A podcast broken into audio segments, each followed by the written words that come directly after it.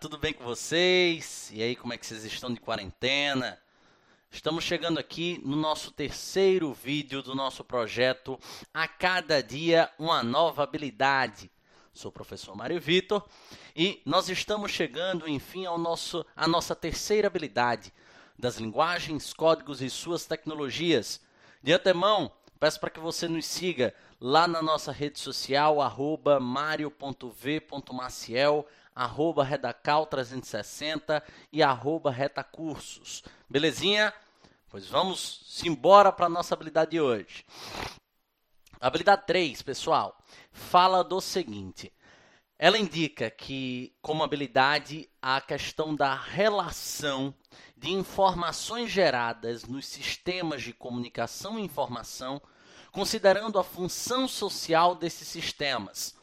E aí, ao fazer a leitura, ao fazer análise sobre, sobre essa habilidade como um todo, chego à conclusão de que ela se resume basicamente aos textos jornalísticos. E como esses textos jornalísticos eles foram criados, para qual intuito né, é, é, eles foram criados e principalmente como é que eles se transformaram ao longo do tempo.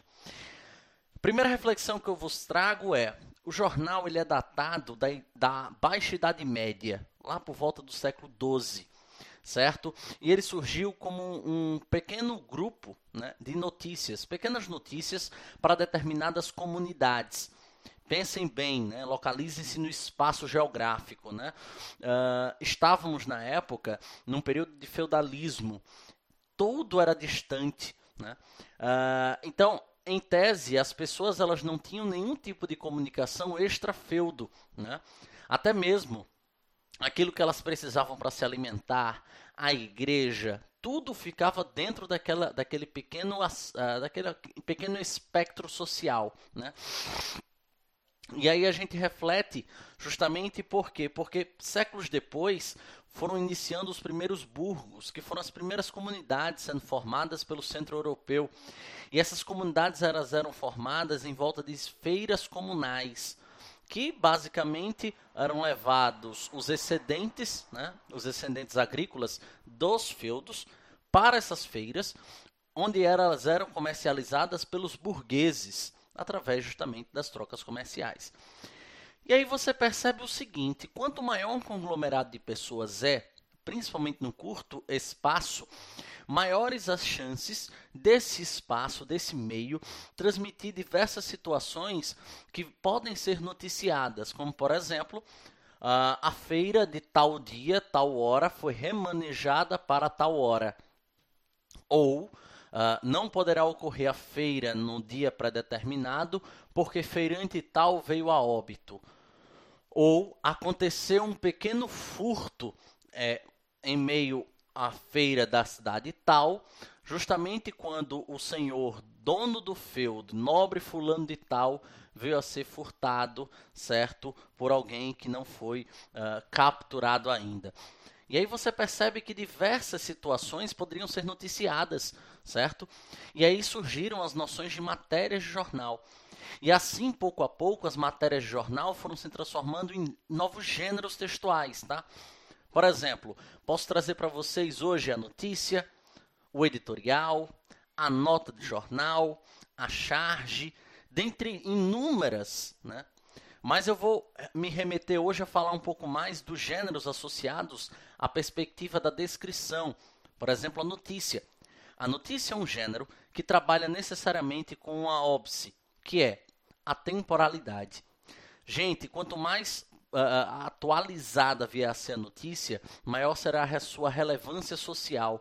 Então, mais facilmente ela cumprirá com seus objetivos iniciais, mais facilmente ela cumprirá com sua função social em meio a um sistema, né, um sistema de comunicação. E aí chamo a atenção de vocês justamente para esses aspectos, que a notícia é um gênero impessoal, do qual você não pode utilizar em nenhum momento a primeira pessoa e deve conter uma característica que é muito interessante, que é a notícia ela precisa sim ser imparcial. Só que se você for analisar esse mesmo gênero, o gênero notícia, ah, no fim do século XVII, XVIII, XIX, e comparar com o que temos hoje, século XXI, a nossa notícia ela não tem como ser mais imparcial. Ela é parcial por natureza porque os veículos de comunicação, eles já têm cada um deles sua ideologia. Cada um deles tem sua vertente, seja ela política, seja ela financeira, seja ela ideológica como um todo, né? baseado, como, como acabei de dizer, através da palavra ideológica, numa ideia. E aí faço uh, uh, a vocês esse, esse choque de realidade. Você pega um fato, o fato que aconteceu essa semana, né? O presidente Jair Bolsonaro uh, decretou ontem né, a necessidade das pessoas voltarem à sua vida normal. Né, ontem, dia 24 de março, um dia antes do lançamento desse podcast.